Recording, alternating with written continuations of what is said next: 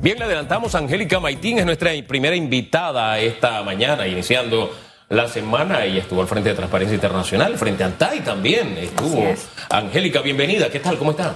Muy bien, muchas gracias. Así como lo mencionas, fueron casi 25 años, he hecho toda mi vida laboral al frente de organismos que trabajan el tema de la prevención de la corrupción y en el caso de ANTAI, pues también eh, investiga de manera administrativa este delito. Yo no, yo no quiero que sea un consuelo de tonto, ¿no? Porque de pronto uno dice, es que hemos avanzado. O sea, mirar 25 años hemos avanzado, tenemos ley de transparencia, una serie de cosas. Yo quisiera más bien es enfocarnos en qué nos hace falta, más que hablar de los avances que podamos haber tenido, los pasos que hayamos dado en esos 25 años, por ejemplo, que usted ha estado en, este, en esta materia. ¿Cuáles, ¿Cuáles son las asignaturas pendientes que tenemos como sociedad para enfrentar este problema de la, de la corrupción, la falta de transparencia? La primera asignatura pendiente es fortalecer el marco legal regulatorio anticorrupción. Eso fue algo que nos propusimos cuando estuvimos en la ANTAI. Presentamos por lo menos cinco proyectos de ley al Ejecutivo para que fueran discutidos, aprobados y llevados a la Asamblea. Desafortunadamente, la pasada administración no tenía mayoría en la Asamblea y estos temas no pasaron, pero un tema pendiente es el tema de la declaración patrimonial de bienes, que la actual legislación es muy laxa, no obliga a que haya una auditoría de esas declaraciones y por tanto el delito del enriquecimiento injustificado es muy común. Usted puede observar que hay diputados o hay ministros que ganando 7 mil dólares al mes, luego de dejar el cargo, son millonarios. Esto no sería posible si ellos solamente viviesen de los 7 mil dólares que reciben, pero ellos buscan otras vías de obtener estos fondos de manera ilícita, se enriquecen y nadie audita esas declaraciones, nadie los investiga y por tanto eso es un gran desafío que tiene este país. Nos obligan las convenciones anticorrupción y sin embargo esta ley no ha sido reformada. La que tenemos data del año 1999, en la que, por ejemplo, Hugo, solamente el presidente de la Asamblea está obligado a presentar la declaración patrimonial de bienes. El resto de los diputados no tiene esta obligación. Sin embargo, nosotros hemos visto que en el pasado diputados iban y compraban dos y tres departamentos en efectivo y nadie le pone el cascabel a ese gato. Ese es un ejemplo, Hugo, de una ley que nos hace falta para combatir la corrupción. Dos, tres. Bueno, hubo uno que compró cuatro de un día. ¡Wow! De verdad que hay funcionarios que pasan a mejor vida en esta vida, ¿no? Y, lo hacen ante nuestros ojos, nos lo muestran. Y, nadie hace nada. Exacto. Parte del problema es ese, pero como aquí trabajamos en. ensayamos todos los días a ser justos. La administración pasada, es cierto, no tenía mayoría, pero trabajó con una mayoría prácticamente bastante cómoda por acuerdos políticos. Eh, eh, ¿Cómo se llamaba eso? Gobernabilidad. Había un pacto de gobernabilidad que se rompió a mitad del mandato. Es decir, hubo, tuvo tiempo de pasar lo que quisieran haber pasado. No lo pasaron porque no quisieron pasarlo. Lo que no pasaron fue porque no lo quisieron pasar. En, eso, en ese ensayo a ser justos hay que decirlo. ¿Y sabe qué? De la administración Varela, es que se me vino a memoria. A mí hay un sabor de boca amargo que me queda de la administración Varela. Y lo hablamos este fin de semana en el programa Debate Abierto. Cómo judicializar los Varela Leaks, donde se nos enrostró al país cómo se administró esta nación, esta república, y que no se puede hacer nada porque, no sé, a mí me late como que ellos mismos sacaron de que ahí vamos a hacerlo público, que importa que se enteren lo que hicimos, porque así eso no es prueba. Eso es corrupción, y fue una corrupción colosal, gigantesca, con negrita en negrita cerrada y subrayada. De verdad que ese ese sabor amargo, cuando yo revuelvo la mirada hacia la administración Varela, es de lo primero que me acuerdo. Todas esas cosas que leímos, que no, no se diferencian en nada de lo que pasó durante la administración Martinelli. Millones más, millones menos. ¿No le parece? Bueno, el tema de la filtración de esas conversaciones y que no se supiera quién las filtró, eso también es algo que me parece eh, que es gravísimo, Hugo, gravísimo. Y usted se imagina que nosotros hubiésemos tenido acceso a las conversaciones de los últimos cinco presidentes, eh, todo lo que se hubiese descubierto. Así que eh, Panamá realmente tiene muchos desafíos, tiene más desafíos que avances en estos 25 años. Yo te diría que además de la ley de acceso público a la información, que se logró en, una coyuntura, en la coyuntura del caso Semis, eh, ha sido muy pocas las leyes que, se han podido, eh, vaya, lograr que, se aprueben. Eh, entre esas, y, y, considero que también es muy importante tener una ley que permita evitar los conflictos de intereses. Aquí tenemos diputados que son abogados y ejercen su profesión a la vez que son diputados. Usted se imagina un juez de familia, de cualquier otra jurisdicción, que, que llega un diputado con su cliente a la audiencia. O sea, hay, conflictos de intereses muy graves que no se han podido solucionar por falta de legislación. También tenemos que legislar más para robustecer el tema de la protección a los denunciantes, Hugo. Hay mucha gente que tiene información sobre casos de corrupción que se sienten intimidados y por ello no acuden a las instituciones a poner su denuncia o lo hacen de manera anónima. Usted sabe, a veces suceden situaciones que yo, no sé si nos sirve como, como consuelo, ¿no? Por ejemplo, cuando en la administración Martinelli decían, es que la corrupción tenemos que mirar hacia atrás. No, espérate, miremos esta que ya conocemos. De los Varela Leaks. Bueno, no, es que estuviéramos las conversaciones de los últimos cinco presidentes. Bueno, tenemos el del último. Hay que buscar alguna forma de que eso no pierda valor, porque lo que, mire, Incluso tuvo tal impacto que una procuradora tuvo que renunciar. O sea, no, no pudo con el peso del escándalo público. Y tampoco nos explicó ni por qué se fue. Después vino otro procurador y nos explicó por qué se fue. Es que el sistema no responde, pero al final la ciudadanía está como que allá está pasando algo que es de la realeza y acá el pueblo, el vulgo, como que no nos podemos enterar. Y todo eso también es Bueno, todavía tenemos un procurador interino, lo cual no debería ser porque esa situación a él le resta independencia y son las situaciones que, que Hugo hay que resolver. Todo el tema de justicia en Panamá es, muy lamentable que sea en otro país donde encontremos que hay justicia, pero que nuestro, nuestro propio país no se pueda, no se pueda dar. Entonces, eso realmente nos lastima como, como ciudadanos, pero también a nivel internacional envía un mensaje muy negativo, de que no somos capaces de sancionar a las personas que cometen actos de corrupción en nuestro país. Eso de que la justicia haga el ridículo internacional, eso no es nada nuevo, porque aquí hubo un escándalo de MG, el cabecilla de, de esa organización cometió delitos en Colombia, cometió delitos en Estados Unidos, condenado en los dos países, pero en Panamá, aquí no, aquí el tigre se volvió vegetariano.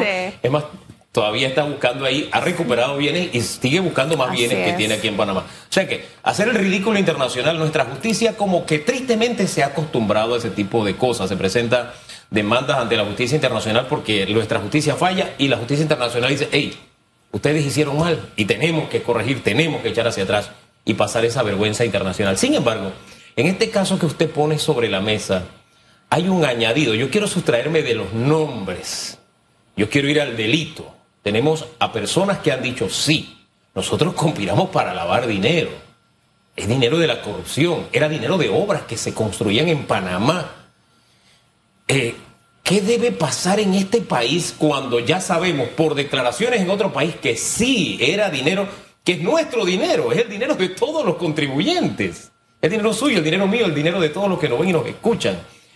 ¿Qué debe hacer la justicia panameña ante este hecho? ¿Pasar nuevamente el ridículo como si aquí no ha pasado nada? Eh, o, qué pasos debe dar? No sé. No, definitivamente que el, actual eh, procurador debe participar de este proceso porque no es justo que esto en el, en el exterior sí se ha sancionado y en Panamá no. Y ya hay antecedentes. Recordemos el caso de Manuel Antonio Noriega. Después que Manuel Antonio Noriega cumplió su sanción, su condena en, en Estados Unidos, incluso después tuvo que ir a Francia y después de Francia fue traído a Panamá. Incluso él muere estando aún cumpliendo su condena. Entonces, si se pudo hacer en un caso como ese, ¿Por qué no se pueden hacer en el resto de los casos? ¿Por qué en el resto de los casos somos tan pasivos? Así que sí es importante que el actual procurador tome medidas en este caso y no quede impune, porque no estamos hablando de poco dinero y además hay que ser enérgicos para enviar un mensaje a todos los corruptos que están acostumbrados a eso, a que aquí en Panamá la justicia no los alcance. Entonces, no podemos simplemente estar esperanzados a que los Estados Unidos sean los que lleven la batuta y en Panamá entonces nos crucemos de brazos.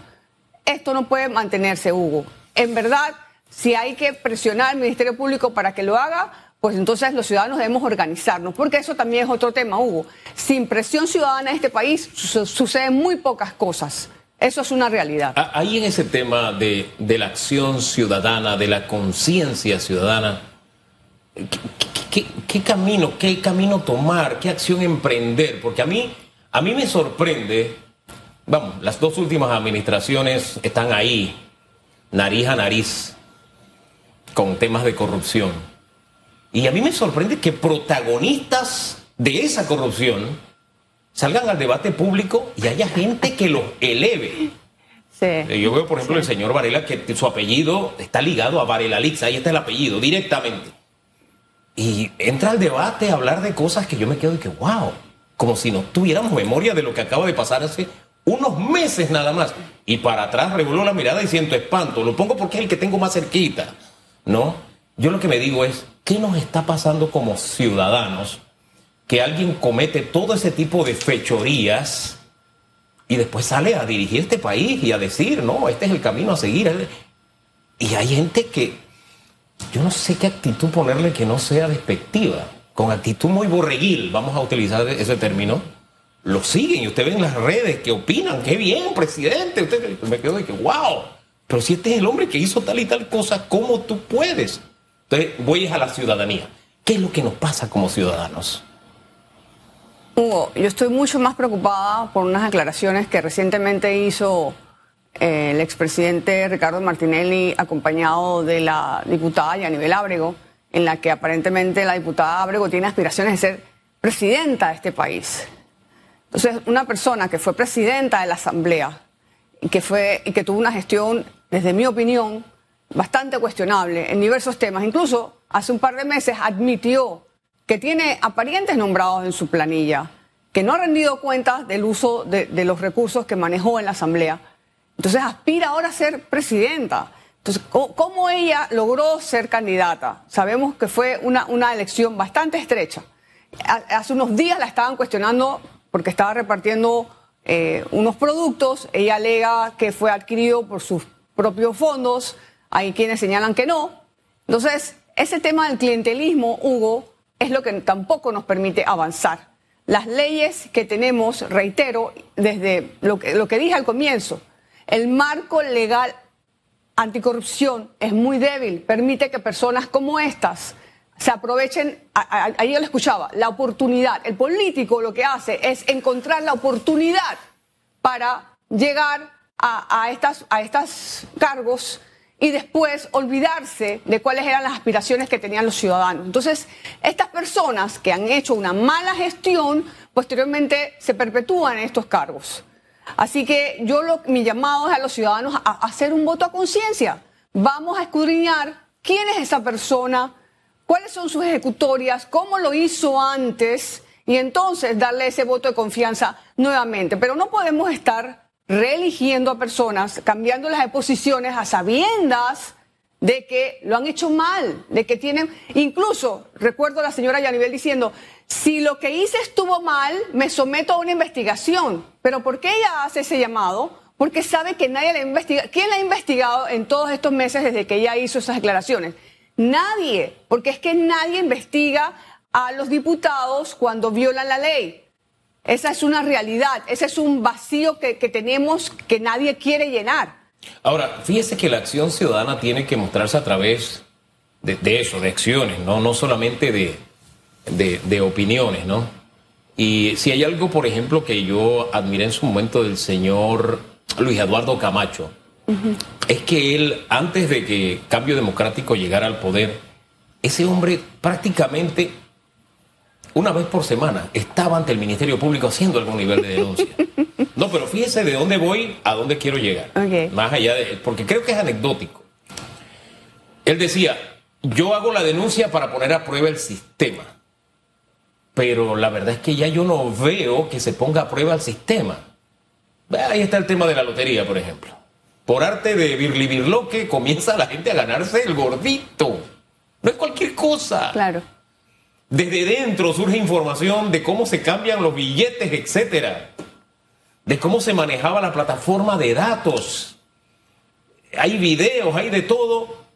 Y fíjense, ya no solamente no se pone a prueba el sistema, sino que veo que eso sucede y, bueno, está, sucediendo, pues. Y, se mantiene a la directora en el cargo. Y, es como si aquí no estuviera pasando nada. ¿Qué es lo que pasa? Nos hemos acostumbrado a la corrupción. Como no son miles de millones como hubo, en otros gobiernos, no es corrupción. E, en fin, ¿o qué nos hace más daño? Bueno, para mí corrupción es todo, ¿no? Pero esa corrupción de hormiguita, aunque no es tan hormiguita, oye, un millón, un millón, tal vez no es igual a 100 eh, millones que se sacaba en una licitación o una donación como la que recibían los panameñistas. ¿no? Por ejemplo, corrupción es corrupción, pero siento que de alguna forma tenemos ya el pellejo como de lagarto, ¿no? No necesariamente. A ver. Lo, sería injusto eh, pensar que, que es que somos tolerantes. El tema, yo lo percibo desde otra perspectiva. El tema económico, Hugo, hay muchas personas que hoy no tienen que comer que están librando batallas para ver cómo hacen para educar a sus hijos. Entonces, las prioridades de esas personas son diferentes a las prioridades que tú y yo podemos tener o las preocupaciones que tú y yo podemos tener. Nosotros tal vez podemos ver un poquito más allá porque tenemos esas necesidades satisfechas. Entonces, la gran mayoría de, los habitantes de este país está pasando una situación muy difícil en términos económicos, por tanto, no podemos convocarlos a una marcha, a una manifestación, porque ellos no van a ir. Ellos van a ir si, si de repente aumentan el precio del gas de, la casa o les quitan el bono o ese tipo de situaciones. Entonces, volviendo al tema de la oportunidad, los políticos saben cuáles son los temas por los cuales los ciudadanos reaccionan y brincan y les pueden exigir rendición de cuentas. Y saben que el tema anticorrupción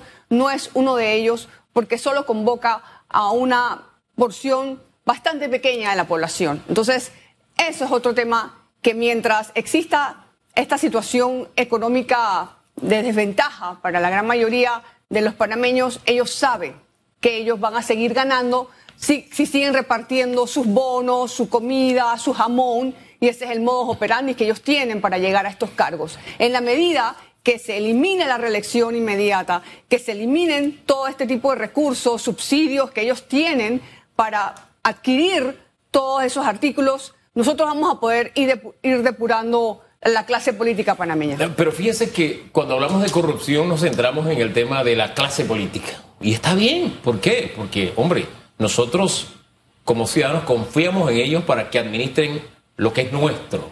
Primero el país y los bienes del país, los recursos del país. Los administran temporalmente y en ese proceso de administrar, bueno, ya, ya usted lo dibujó muy bien hace algunos minutos, algunos pasan a mejor vida en esta vida y no rinden cuentas de cómo es que dieron ese salto cualitativo y cuantitativo, ¿verdad? Pero fíjese que a ese, a ese edificio le falta una columna que me gustó que la Cámara de Comercio apuntara. ¿Cuál es? La otra columna es el empresario. ¿Por qué? Porque no hay un corrupto, sino hay un corruptor y el corruptor es tan corrupto como el, como el, como el, como el corrupto. Entonces no se hace justicia así, es verdad, tiene que caer el peso de la justicia, al político, que esto y lo otro. Pero hay quienes han vivido permanentemente una mejor vida en esta vida haciendo negocios, entre comillas, pero que son producto de la corrupción de gobierno en gobierno, de gobierno en gobierno.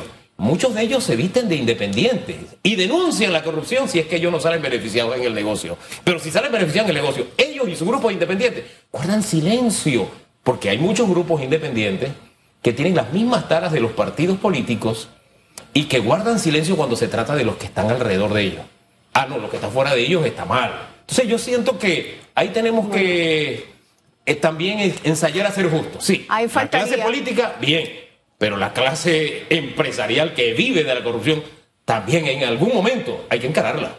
Un desafío que tendría el sector empresarial sería ir expulsando de esos gremios a aquellas empresas que se les ha probado que han estado involucradas en actos de corrupción. Yo creo que eso sería un llamado a la Cámara de Comercio, a PEDE, a todos estos organismos empresariales que empiecen a aplicar sus códigos de ética, empiecen a expulsar a los gremios, que han, a, los, a las empresas que han estado involucradas en actos de corrupción. Yo creo que eso sería una sanción ejemplarizante que aún no hemos visto, porque coincido contigo que la corrupción es un vals o un tango, como le quieras denominar, que se baila entre alguien del sector público y alguien del sector privado y que solamente estamos acostumbrados a señalar al político o al funcionario, pero no así al, que pasa agachado, es el empresario, que sigue manteniéndose eh, en, sus gremios y nadie lo señala, e incluso hasta puede que reciba algún premio, etcétera, etcétera. Pero, pero es importante que todos los sectores de la sociedad se empinen y empiecen a depurar sus gremios y sus asociaciones, porque se da incluso hasta en el gremio médico o, en los gremios relacionados a la medicina. Mira lo que pasó con la situación de la, de la vacunación, que, que realmente fue muy reprochable que en una situación como la del COVID hubiese personas tratando de obtener un beneficio, la presión que tuvo que darse para que se abriera una investigación y bueno, vamos a ver cómo termina esta situación. Fíjese que cuando usted estaba hablando de que para bailar se necesitan dos, en ese preciso momento estaba escribiendo don Enrique de Obarrio y él dice que se necesitan tres. Yo pensé que iba a decir lo mismo que usted decía, pero no, porque usted le estaba diciendo y en ese momento estaba entrando el mensaje. Dice, para bailar tango se necesitan tres. Porque el que toca el bandoneón somos todos. ¿Qué hacemos o no dejemos hacer nada contra la corrupción? Por eso le decía hace un rato, tenemos la piel de cocodrilo, nos hemos acostumbrado. ¿Por qué? Porque no es que yo esté acostumbrado no es que a mí no me lacere ver esas cosas, sino que somos país. Somos país. Y la corrupción es del país. O sea, cuando se habla, por ejemplo, en los Estados Unidos del tema de los hermanos Martínez y Linares, se habla de, Panamá. Es más, cuando en la época de Noriega, para que veamos que las cosas no han cambiado en ese sentido, era Panamá de nuevo. Entonces, es el país de todo. Y que no, para que esa parte del país no es mía, no, es Panamá. Entonces, la gran mayoría estamos tocando el bandoneón en esto. Algunos desafinados, otros nada más lo tienen ahí, no tocan nada, pero tienen el bandoneón. Pero a la postre, la situación de corrupción está presente. Presente con esos protagonistas en ambos sectores y dar el paso para combatirla es tan difícil. Ahí está el tema ahora de prescripción de dominio. ¡Wow! qué lío para que hablemos de ese tema, que es un tema que también tiene que ver con dineros mal habidos, etcétera, etcétera. Aquí hay grandes negocios que por ahí se cuentan historias oscuras. No, nació de tal cosa, pero nadie investiga, nadie le puede quitar nada, él lo puede tocar, etcétera. Y yo creo que ha llegado el momento de hablar con franqueza en este país para sacudirnos la corrupción de una vez por todas. Oiga, sus viajes dieron mucho que decir durante su administración. Además, había un sector que, había un medio un grupo independiente que a usted le daba coscorrones por los viajes. ¿Cómo es que le decía? Las salinas que pasean. Así era, ¿no? Sí, ese, ese apodo me lo puso un ex colega tuyo, a quien yo le despedí a, un pariente de Lantay. Entonces, en represalia, él me pone ese apodo, porque es que los viajes que yo hice fueron los mismos que hizo la anterior, que le nombró al amigo a esta persona. Entonces, como esa persona tiene más de 700 mil seguidores en su cuenta, pues me quedé con ese apodo pero lo cierto es que son los viajes que, que, por ley, porque es que la ley de Alantay dice que el director debe asistir en representación del gobierno a la OEA, a las Naciones Unidas y todos los que estaban antes que yo fueron sin ningún problema. El problema mío, volviendo a los temas de corrupción, fue meterme con personas que como no encontraron nada que criticarme, porque yo investigué a incluso panameñistas, y te consta, aquí hay una viceministra panameñista, y eso me ocasionó problemas, porque como yo vengo de un sector independiente, yo no vengo de las filas del panameñismo de ningún otro partido, eh, no tenían nada que cuestionarme, entonces que bueno, ¿qué, ¿qué, vamos a hacer? Ir a la página web donde yo publicaba los viajes, donde yo publicaba los informes y distorsionarlo. Entonces se hacían memes en los que se ponían montos diferentes a los viáticos que yo había recibido. Entonces, esa es la razón. Yo, por suerte, hubo, antes de ser directora de ANTAI, tuve oportunidad de viajar y bastante. Por, por, porque mis padres me lo pagaron, porque yo me lo pagué, porque mi anterior trabajo tenía que viajar mucho. Yo había ido, sin mentirte, hubo a más de 45 países antes de ser directora. Ese fue otro mito, que se inventaron que yo había podido viajar gracias a ese cargo. Gracias a ese cargo tenía que ir a Washington dos veces al año y a, y a Viena tres veces al año y yo era presidenta de un organismo de esos, vicepresidenta en el otro. O sea, que tenía que hacerlo. Ojalá hubiese sido como ahora, que todo se resolvía por Zoom. Yo tenía una hija chica, para mí hubiera sido mucho mejor sentarme en mi computadora y por Zoom. Y te puedo decir desde, desde desde lo más profundo de mí que los únicos viajes que yo disfruto son los que hago con mi familia. Viajar sola es un problema por diversas razones, por razones de seguridad. A mí nadie me pregunta si yo fui objeto de algún acto delictivo en alguno de mis viajes, porque yo viajo sin, viajaba sin escoltas. ¿no? A mí nadie me pregunta si yo me enfermé en esos viajes. Aquí todos los servidores públicos que tienen que hacer viajes, al menos bajo la administración en la que yo participé, hacíamos informes. Yo no sé si hay otro tema, el tema de las millas. Las acumulaba la Dirección de Contrataciones Públicas porque ellos idearon un sistema para eso. Yo no sé si ese sistema aún se mantiene. Y la actual directora Antay también viajaba, pero yo no vi a esos que me criticaban a mí, criticarla a ella, porque es que el tema era Angélica Maitín, porque Angélica Maitín pisó mucho callo, Hugo, y entonces había que atacarla y agarrarla por algún lado, y ellos prefirieron ese, pero al igual que conversábamos antes, eh, yo tengo mi conciencia tranquila, ahí están los informes y yo tengo mucho más, o sea, Angélica Maitín es mucho más que esos viajes y, eso lo sabe la gente pensante y la gente con criterio. El, el, que lee gacetillas, el que lee medios que fueron financiados con plata turbia y que por eso los está investigando, bueno, está desinformado y, y yo lo entiendo, pero me siento muy satisfecha, Hugo, de los 25 años de gestión que tuve. Hay resultados el gobierno tiene que cumplir sus promesas, se comprometieron con un, un reto por la transparencia, en la cual no han cumplido prácticamente nada, con excepción de escoger a los magistrados de la Corte que contrataron una empresa consultora para que los ayudara. El resto de los compromisos no los han cumplido, Hugo, y las únicas promesas que valen son las que se cumplen. Angélica, gracias por haber estado acá. Por alguna razón la invitamos. Qué bueno es volver a conversar sobre estos temas permanentes con alguien como usted. Que tenga buen día. Gracias, Hugo. esperamos pronto de nuevo. ¿Cómo no? A la orden vamos siempre. Vamos a la pausa y en segundos regresamos porque vamos a hablar sobre eh, salario mínimo, la óptica empresarial a través de Antonio Fletcher. Eso será en segundos nada más.